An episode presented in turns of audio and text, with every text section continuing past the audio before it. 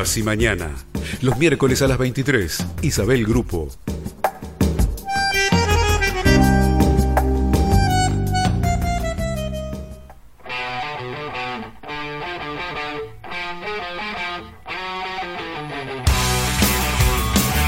Desde Buenos Aires, Argentina.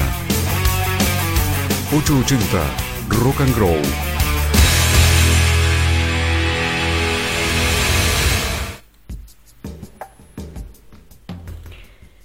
Buenas noches, esto es casi mañana y este es el primer programa del año 2021. Año nuevo, vida nueva, no parece, ¿no? ¿Te compraste agenda este año? ¿Seguís usando agenda de papel? ¿Cómo se siente inaugurar un nuevo año? Este nuevo año. Estar con la página en blanco. ¿Qué sentís con los comienzos? ¿Te estimulan o te bloquean? ¿Te urge la necesidad de llenar el espacio? ¿De llenar el vacío? Pero ¿qué es el vacío? Para la física, el horror vacui también representa la idea que la naturaleza aborrece el vacío una idea postulada por Aristóteles en el libro cuarto de su Tratado Física. En contra de los antiguos atomistas que insistían en que los átomos se mueven en un vacío infinito, Aristóteles afirmaba que la existencia del vacío es imposible. Él extrapoló esta teoría de la observación, que cuando el aire se, mueve, se vuelve menos denso, inmediatamente el aire que lo circunda se mueve hacia esa zona para ocuparla extrapoló que si el aire se vuelve infinitamente liviano, o sea, si se convirtiese en vacío, el aire circundante se movería a velocidades infinitas para ocuparlo. Esto es imposible, dedujo, y concluyó que la naturaleza aborrece el vacío. El horror vacui, la idea de que todo el espacio debe ser llenado por la materia, también llamada plenum, del latín lleno, mantuvo su vigor hasta bien entrado el siglo XVII. Fue refutada en forma conclusiva por Robert Boyle, el mismo que postuló la ley de Boyle y Marriott, que se estudia en la secundaria, o se estudiaba.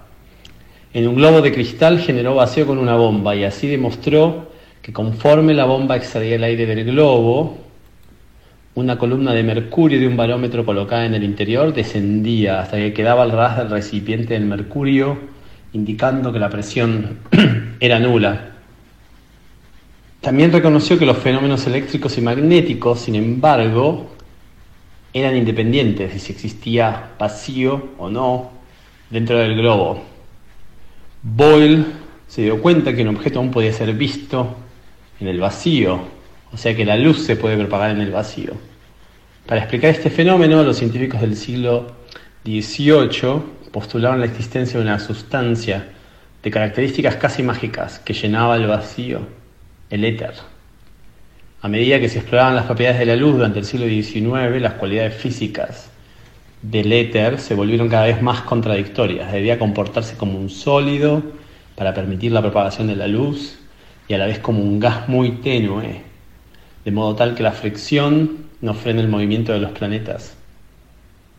Para fines del siglo, la existencia de esta sustancia llenando el universo ya era fuertemente cuestionada.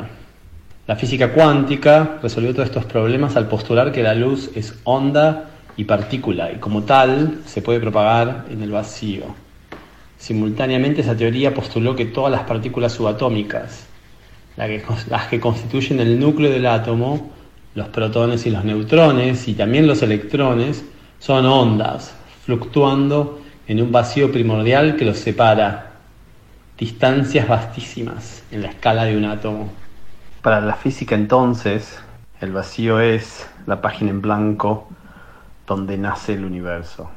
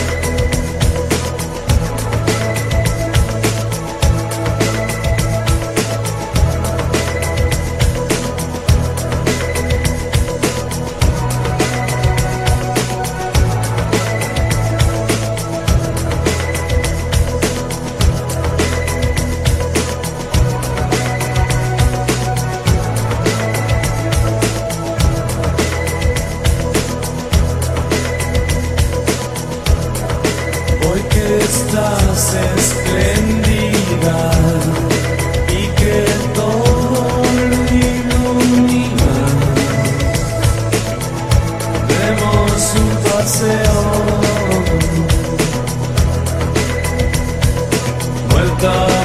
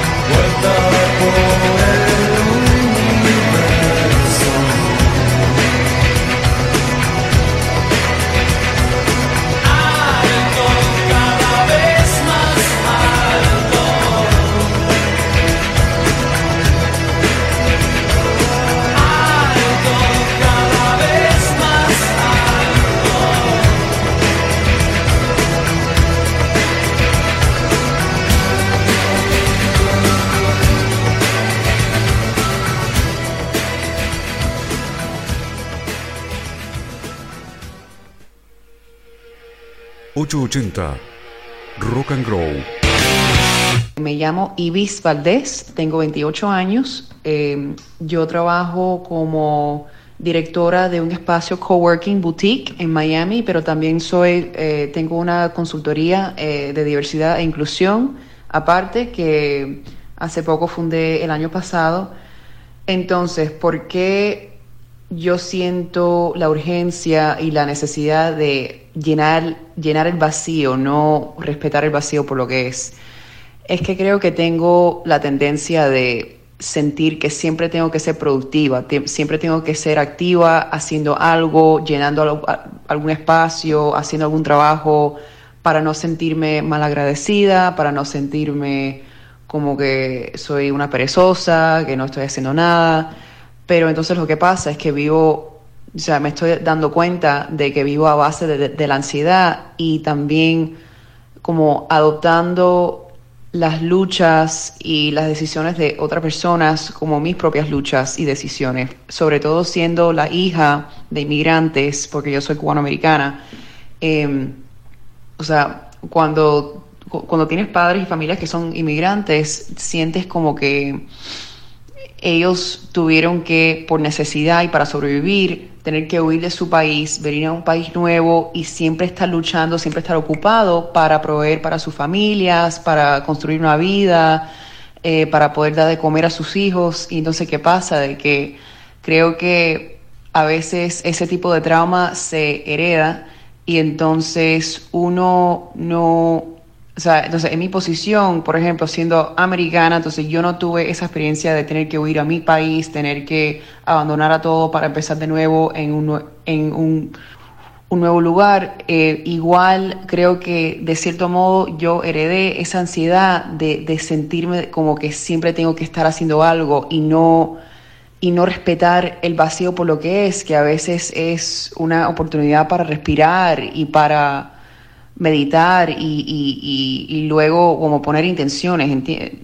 No sé si me estoy explicando, pero, pero creo que en mi caso y en, el caso de, gente como yo, o sea, es, es, es ansiedad de, de, de, pensar de que uno para, si, si, uno para de mover y si uno no hace algo para llenar, el, para llenar el vacío, es cuando uno experimenta ese horror vacui. Pero a veces es bueno dejar la página en blanco y simplemente respirar.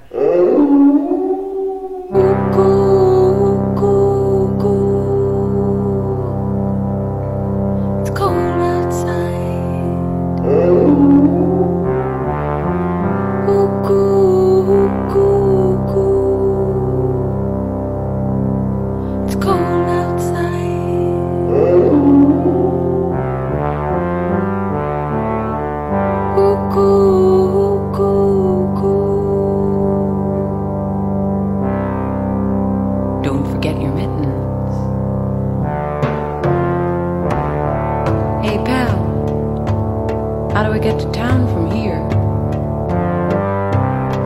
And he said,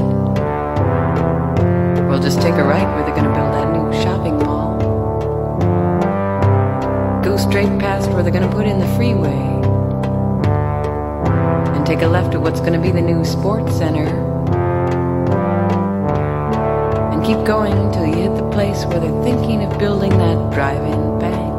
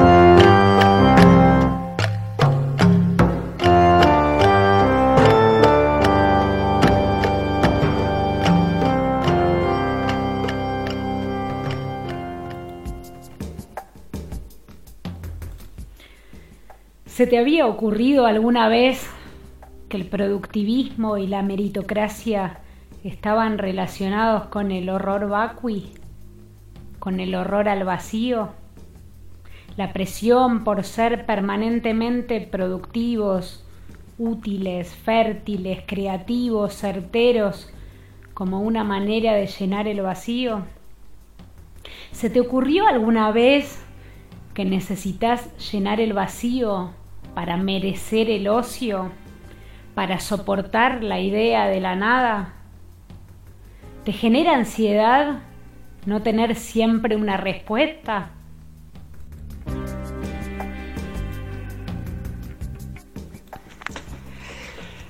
El tema del, del, vacío, o lo que entendemos por vacío, que hasta quizá sea difícil poder decirlo con palabras, porque pensar el vacío, pensar la nada, por momentos es algo complejo para, para nosotros. Pero el complejo y, todo lo que conlleva la palabra vacío es algo que, que se ha trabajado y se ha pensado desde miles de años. Y mm, una de las, de, las culturas más antiguas de la, de la humanidad, eh, tanto en todo lo que fue Oriente, el vacío estaba muy emparentado con la sabiduría, la capacidad de no saber, la capacidad de no tener una respuesta, la capacidad de el silencio, la capacidad de poder reconocer que uno no siempre puede conocer o ver o tener todo, es la condición para poder seguir viviendo. Porque ¿qué sería el deseo si no esa búsqueda incesante de algo que uno no tiene? Y cuando lo tiene lo puede disfrutar o no, depende. Pero el deseo como esa búsqueda que siempre está en relación a algo que no está, ¿no? Y eso hizo a Sartre escribir uno de los libros quizás más lindos que tiene la filosofía, que es el ser y la nada, donde él ponía del lado del ser todo lo que fuera completud, todo lo que fuera sabiduría, todo lo que fuera eh, acceso a, a los objetos, y la nada, todo lo contrario, eso que, que no se puede nombrar, porque ya cuando uno lo nombra, ya deja de ser lo que era, pasa a ser una palabra.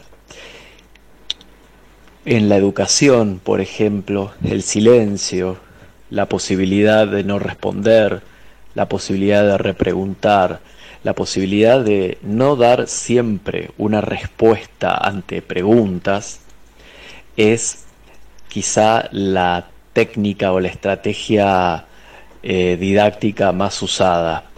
Paulo Freire pedagogo brasilero, planteaba que había un arte en el hacer preguntas y que era muchísimo más importante preguntar que responder, porque para preguntar uno necesita saber, necesita elaborar y necesita manejar una cantidad de, de variables.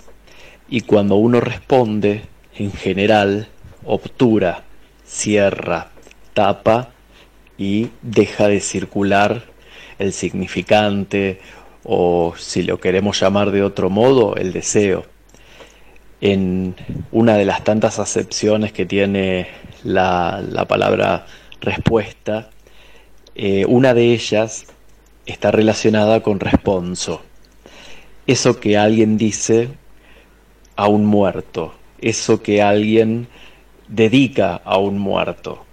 Indudablemente que cuando hablamos de responder estamos hablando de algo que se muere porque indefectiblemente queda obturado, queda tapado siempre y cuando no haya una nueva posibilidad de abrir interrogantes. Abrir interrogantes es abrir vacíos, es abrir a lo mejor temas que no son tan certeros. Y también por supuesto que eso tiene que ver con la angustia. Las personas necesitamos en general tener certezas. Una certeza es una manera de cerrar un vacío o una manera de nombrar y llenar un vacío. La angustia es lo que nos pasa cuando sabemos que hay un montón de temas en nuestra existencia que no tienen respuesta. Sartre decía que somos seres libres, incluso cuando decidimos no usar la libertad. Y que en general lo que le ocurre al hombre, y acá me gusta retrotraerme a, la importancia de, que Sartre hablaba del hombre y no del ser humano, y esto creo que hoy lo tenemos remediado a partir del lenguaje inclusivo, el, ser humano ante, ante la, la libertad y ante el poder elegir siente angustia, porque sabe que haga lo que haga siempre está respondiendo a algo o está haciendo algo. Creo que la falta o, las ausencias, las carencias, son necesarias para que haya movimiento, para que haya circulación. Por un lado angustian, pero por otro lado también generan que exista vida. Cuando algo está, cuando algo permanece, cuando algo eh, responde constantemente, en realidad nos encontramos ante la falta de curiosidad y la muerte del deseo. Sócrates, y ya hablamos de antes de Cristo, planteó algo que, que fue como muy revolucionario, que tiene que ver con, la, con el valor de la ignorancia. En solo sé que no sé nada, aparece que la condición para poder saber es no, no tener conceptos previos, tener ese niño de poder descubrir las cosas por primera vez. Por un lado podemos tener un oráculo que nos responde todo eh, y por otro lado podemos tener también una vida que nos expone ante infinitas eh, incertidumbres Solo sé que no sé nada. Creo que es una sabiduría enorme la de poder darse cuenta que uno, en la medida en que soporte los vacíos, soporte las faltas, que no las tome como algo angustiante, sino como disparadoras de otra cosa. Creo que es un posicionamiento distinto.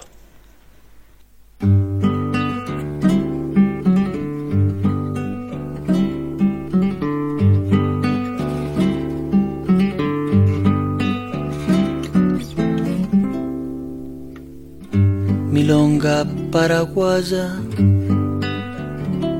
prima lejana de Mangoré,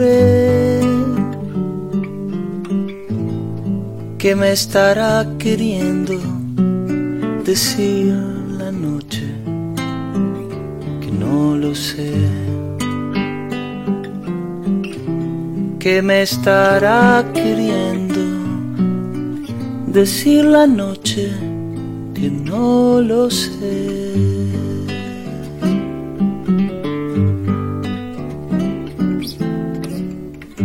Yo miro a mi guitarra, busco en las grietas del corazón. ¿Cómo estaré de solo? Que estoy hablándole a una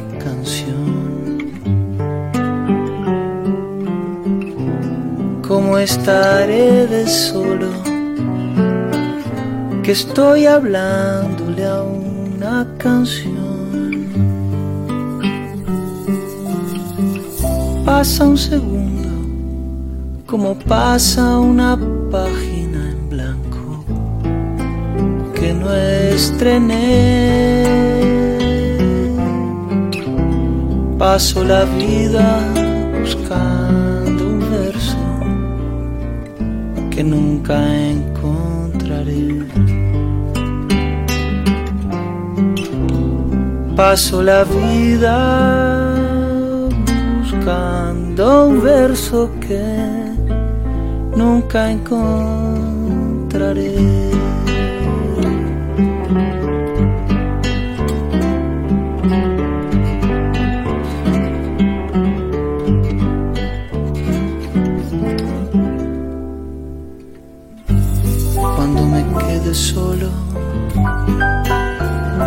varado y lejos del mar, yo sé que aunque no tenga nada, tendría esta copla esperándome. Que aunque no tenga nada, tendría esta copla esperándome. Abre tus brazos y suéltate el pelo que vengo buscándote. Milonga paraguaya, prima lejana de Mangoré.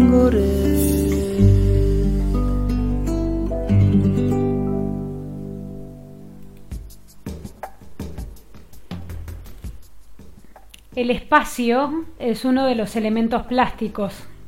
Se suele hablar sobre todo de punto, línea, plano, color, textura, pero también son elementos plásticos el tiempo, el movimiento y el espacio. Y sea lo que sea que suceda en el espacio plástico, por vacío o lleno, por la posición en el plano, perspectiva, concentración y dispersión, por simple o complejo, por como sea, siempre se está ejerciendo una decisión sobre el espacio. No por hacer mucho, no por agregar mucho, el mensaje se vuelve necesariamente más denso. Pueden ser decisiones mínimas, como en el caso de Malevich, que realiza su obra y el inicio del suprematismo, intentando buscar justamente la supremacía de la nada con abstracción, geometría, blanco y negro. La búsqueda de la nada. ¿Se puede buscar la nada? O mejor dicho, ¿no es una utopía o una paradoja encontrar la nada buscándola? Blanco sobre Blanco es una de sus obras más emblemáticas, un cuadrado blanco descentrado dentro de un plano también cuadrado y también blanco. Lucio Fontana revoluciona el espacio bidimensional realizando incisiones en la tela. No usa siquiera pintura. Con tajos en la tela permite convertir por su gesto y su acto el espacio pictórico generalmente bidimensional en la idea de lo tridimensional por la incisión perpendicular al soporte. Tanto Malevich como Fontana parecieran soportar el vacío y, exacerbar, y exacerbarlo, llevándolo al extremo con sus mínimos pero revolucionarios gestos. Podemos estudiar toda la historia del arte a través del espacio, pensar qué propuesta espacial tuvo cada artista, cada movimiento, y con ese análisis pensar en la relación con lo lleno o lo vacío. Yayoi Kusama, llenándolo el espacio de círculos hasta la obsesión. Kate Haring con sus figuras humanas esquemáticas llenando el espacio, evidenciando un horror vacui en el que la figura y fondo tienen el mismo peso visual.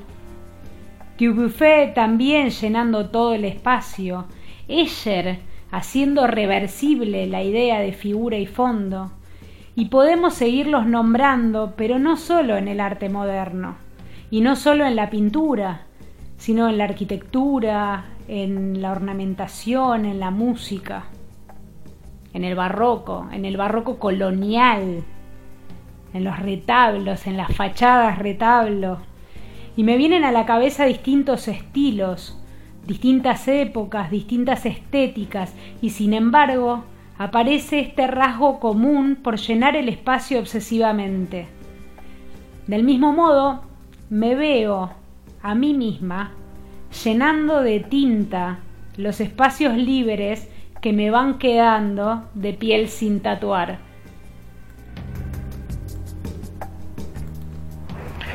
Hola, soy Jorge Sánchez, soy docente y artista visual. Hace 20 años aproximadamente me había propuesto hacer un trabajo sobre el color rojo estaba hacía poco, hacía poco tiempo que había egresado de la Escuela de Bellas Artes y venía trabajando bastante sobre las distintas temperaturas de los colores, eh, casi en un estado este, de estudio muy minimalista influenciado por, los estudios de color de Kandinsky, de Itten, las obras de Malevich, y por una cuestión más identitaria y más personal, había decidido abordar ese trabajo a partir del color rojo. Em, y encontré la posibilidad de abordar esa serie de trabajos asociándolo a un tema. Todas mis series de trabajos tienen un tema que sigo y en esa ocasión había pensado en, el gauchito Gil por toda la simbología que tiene alrededor del rojo, por porque vengo de la tierra del gauchito Gil, porque nací allá y lo, lo tengo como muy eh, internalizado desde muy pequeño, y además porque me interesaba la manera que se lo llaman corrientes al rojo, que es colorado.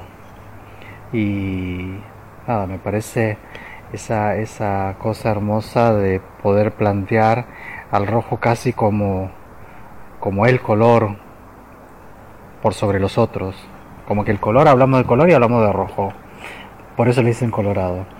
Y bueno, entonces con, una idea muy minimalista eh, viajé hasta, hasta Mercedes, que es donde está el santuario del gauchito, a hacer un registro visual acompañado por, por Inés Vera, eh, una amiga fotógrafa que iba a hacer un registro fotográfico.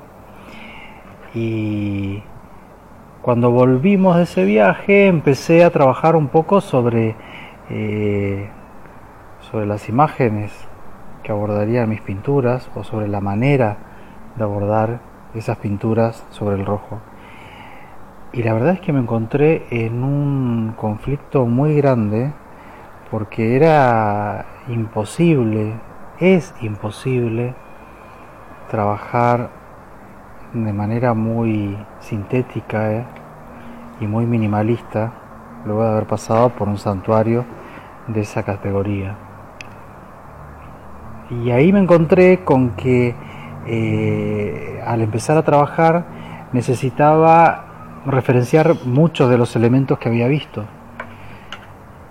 Y claramente en ese espacio conviven distintos tipos de ofrendas, distintos tipos de exvotos, distintos tipos de, regalos que van desde vestidos de novia, trenzas, este, chapas de autos, eh, botellas, eh, instrumentos musicales, pinturas, y, creo que, bueno, al momento de hacer la obra me encontré con que eh, con que no había posibilidad de que dejara espacio libre o vacío.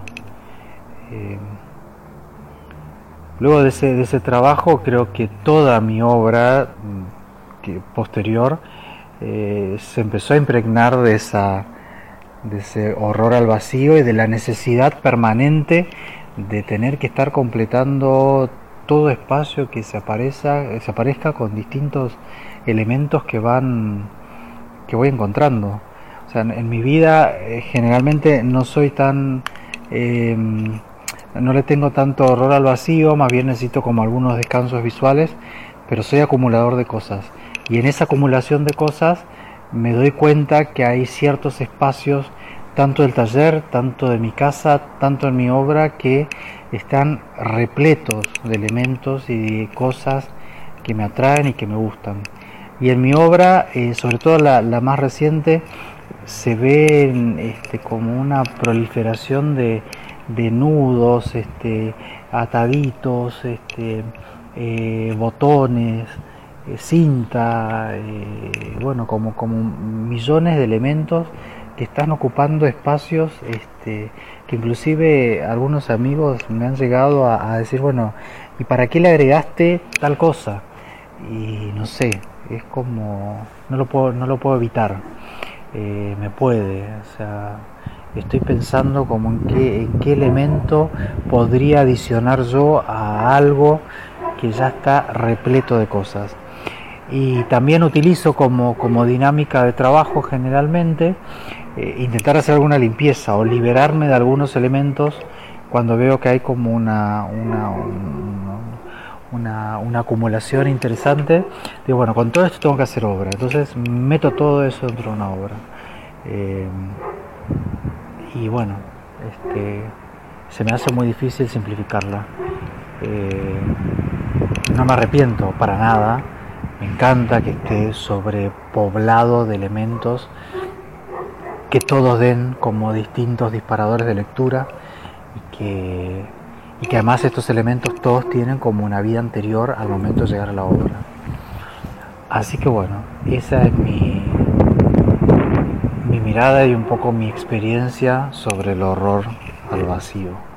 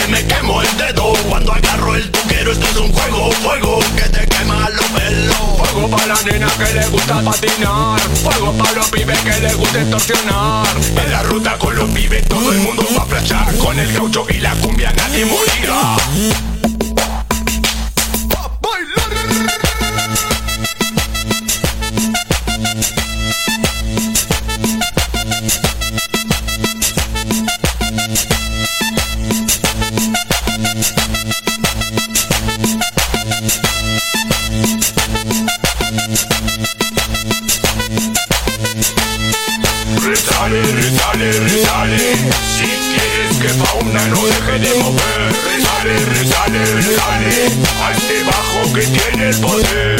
Invoca, invoca, invoca Este canto que te hace flashar. Invoca, invoca, invoca Prende una vela y ponete a bailar. Do you really, man so willing do you really want to recollie? Come to with me to the party. I am the watching. Come to with me, come to with me, I am the watching. Come to with me, come to with me, I am the gauchito hill. Por la cumbia me da caña, mucha cumbia, bajo y low. En la ruta con el gaucho, más velocidad y son.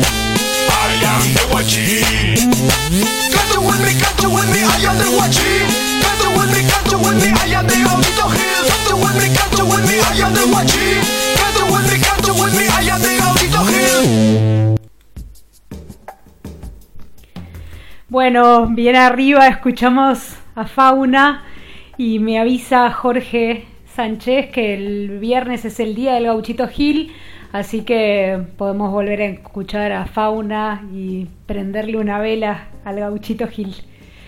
Trabajando en este programa sobre el vacío y el horror al vacío, se me hicieron presentes otros programas como el de coleccionismo y acumulación. Y me pregunté si en quienes acumulan o, coleccionan, además es posible que eh, tengan el gusto por los objetos, por la potencia creadora de los objetos, por la idea de contribuir a la ecología, y si además de eso, si no es que está presente también el deseo de llenar los espacios, el amor por las cosas en sí y la necesidad por llenar con esas cosas el vacío. Yo vivo en un lugar grande y me jacto de no tener casi muebles, de tender a ser minimalista y que me guste el espacio vacío, pero omito que en las paredes, en la bidimensionalidad de las paredes, tengo colgados más de 130 cuadros y cuadritos de distintos artistas. ¿Tendré amor por coleccionar arte o tranquilidad por ametrallar compulsivamente mis paredes para que no esté así vacío mi espacio?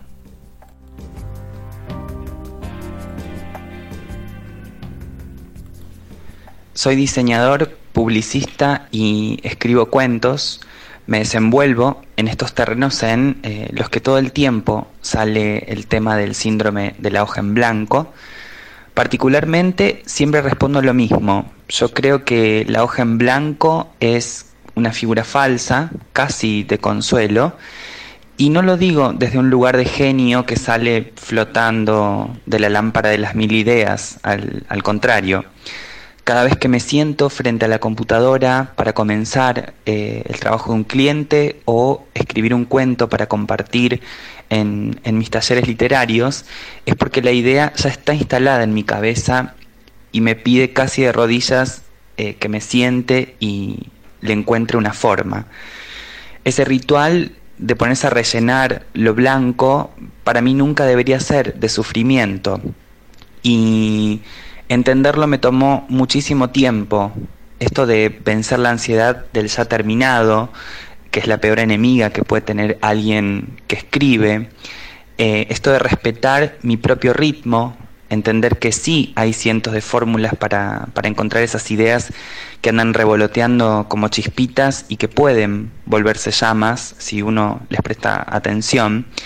Eh, que cada uno puede adoptar eh, la que mejor le quepa eh, pero que hay que ocuparse de ello para que nada se vuelva tortuoso.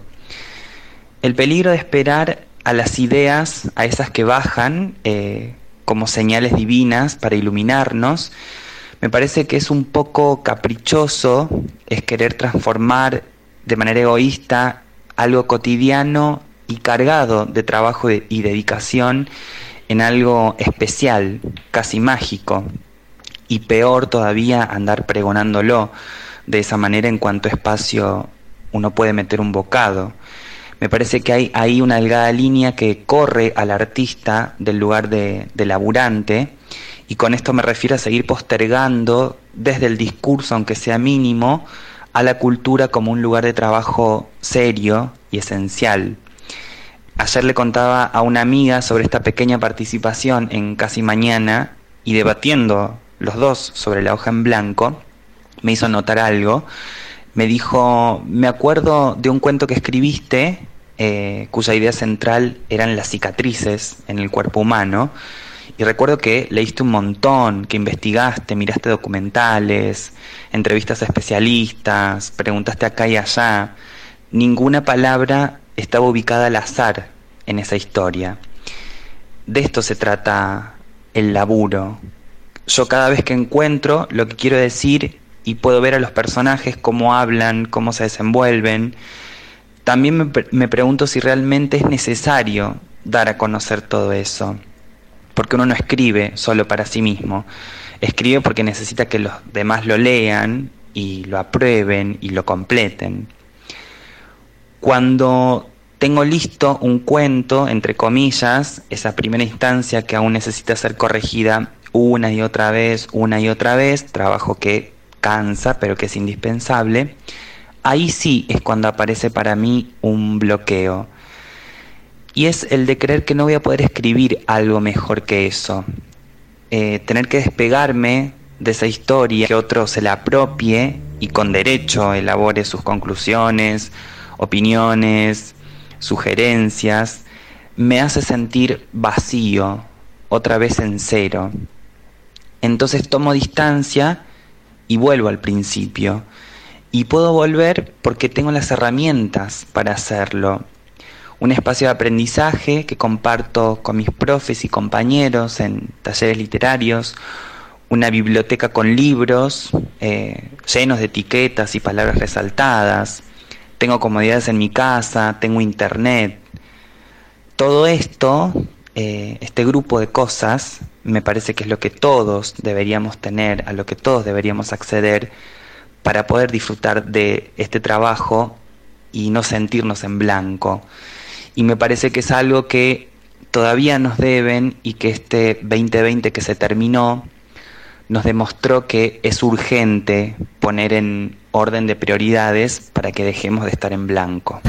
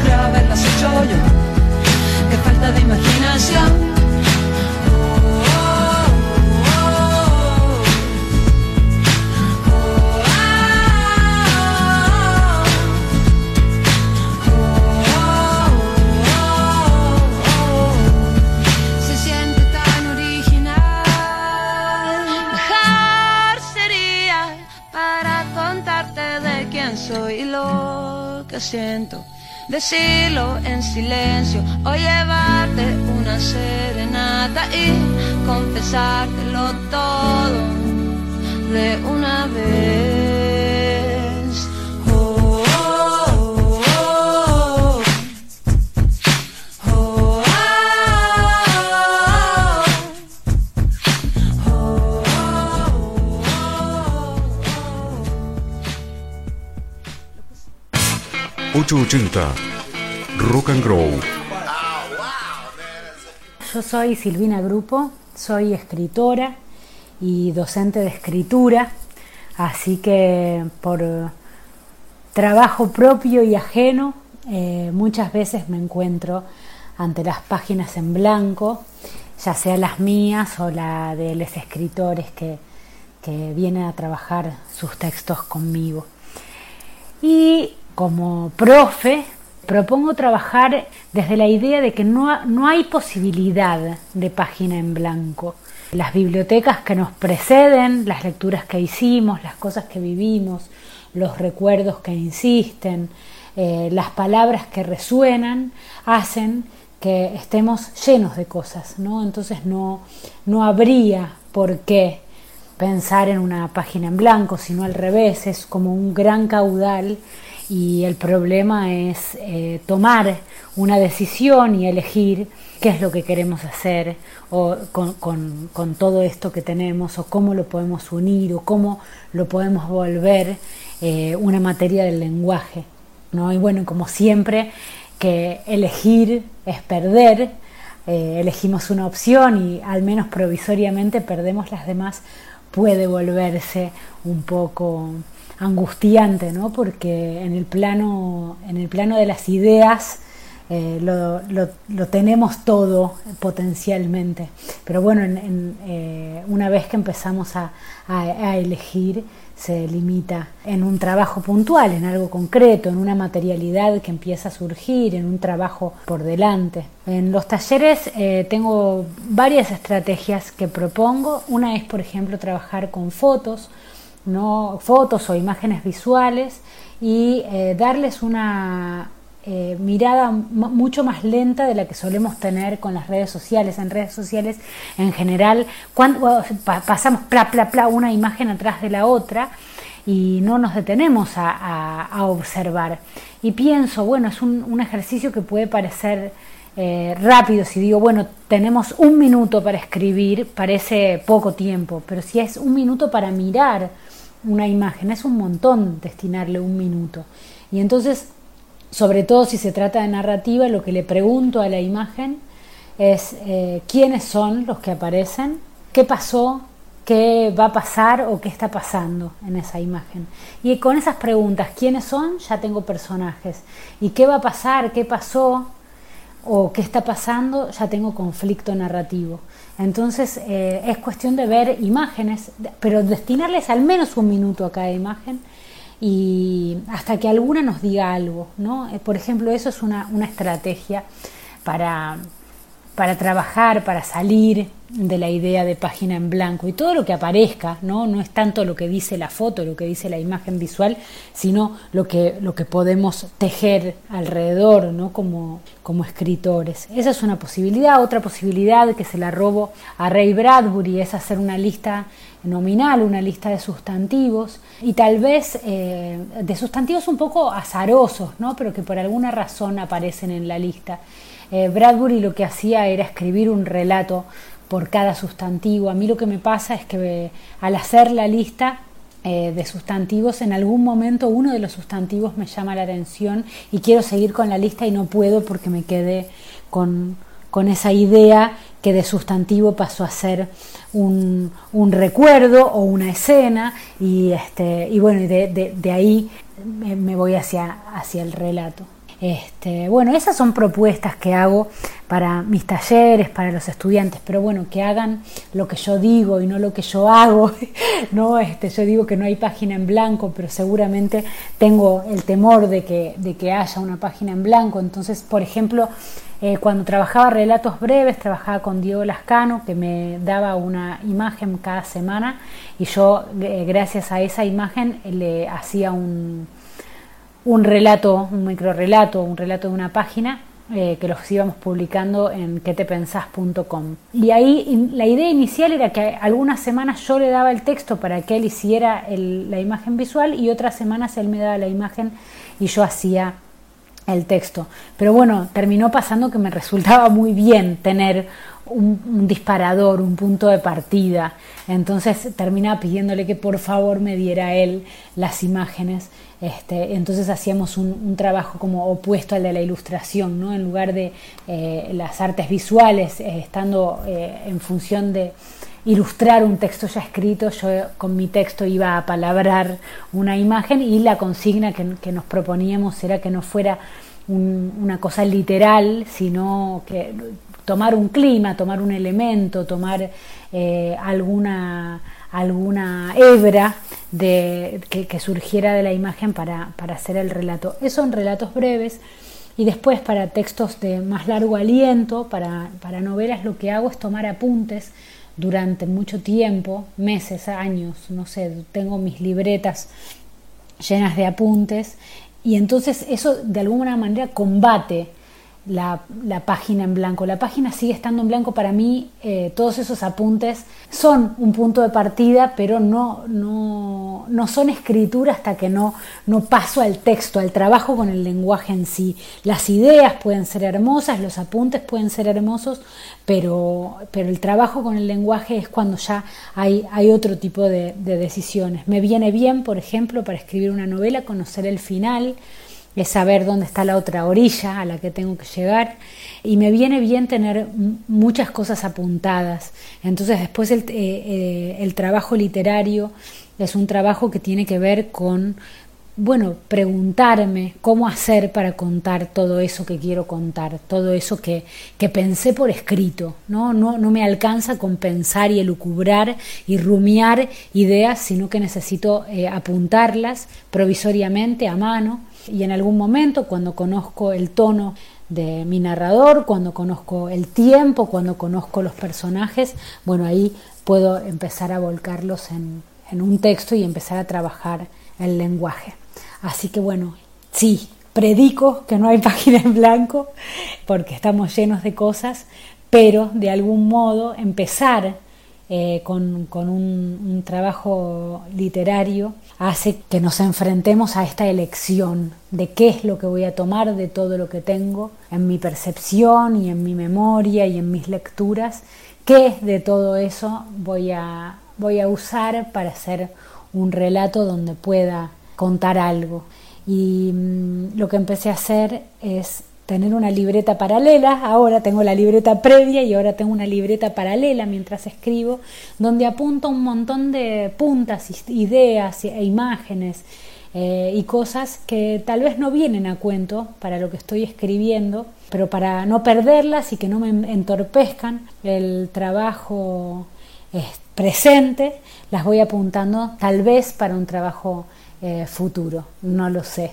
Este, así que bueno, como en algunos, programas de casi mañana atrás fui oyente y había acumuladores, tal vez yo sea una acumuladora de palabras, de escenas, de imágenes para escribir más adelante eh, alguna historia.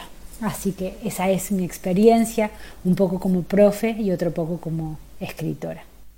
I made a small, small song. Mm-hmm. I made a small, small song. Mm-hmm. I sang it all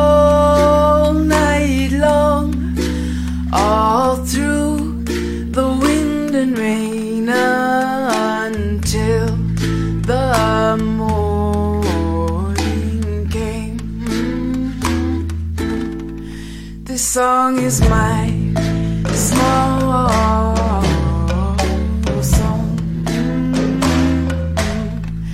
This song is my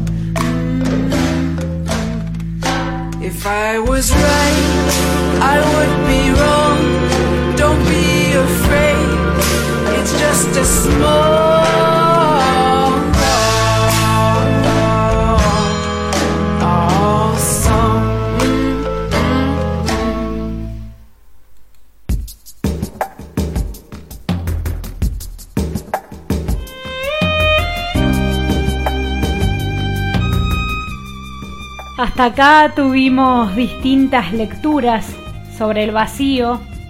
Pedro Dinesio nos aportó la lectura desde la ciencia, la física y el universo. Ibis Valdés nos habló de la productividad y estar en permanente movimiento como producto de la crianza que le transmitió un mandato. Julio Pascuarelli nos hizo referencia al vacío y a la falta como la real posibilidad de movimiento y vida, y en la falta el origen del deseo. Jorge Sánchez nos contó cómo influenciado por Malevich y queriendo explorar un elemento de una forma minimalista, terminó convirtiéndose en un neobarroco. Nico Lewis nos cuenta cómo se le presenta el horror, pero no ante el vacío de lo nuevo, sino ante la inminente conclusión de lo presente. Y Silvina Grupo nos comparte su mirada y de algún modo su antídoto y ejercicios para enfrentar a ese vacío, dándole lugar a la creatividad. Les agradezco mucho a ustedes por hacer que este programa, primer programa del año, sea tan variado. Gracias Pedro, Ibis, Julio, Jorge, Nico y Silvina. Y gracias a todos ustedes por permitir que llene algo de su noche con mi voz y con este programa que vamos construyendo al entrelazar distintas historias y distintas miradas. Les deseo que tengan linda noche, que descansen, que ya es mañana y esta página ya no está en blanco.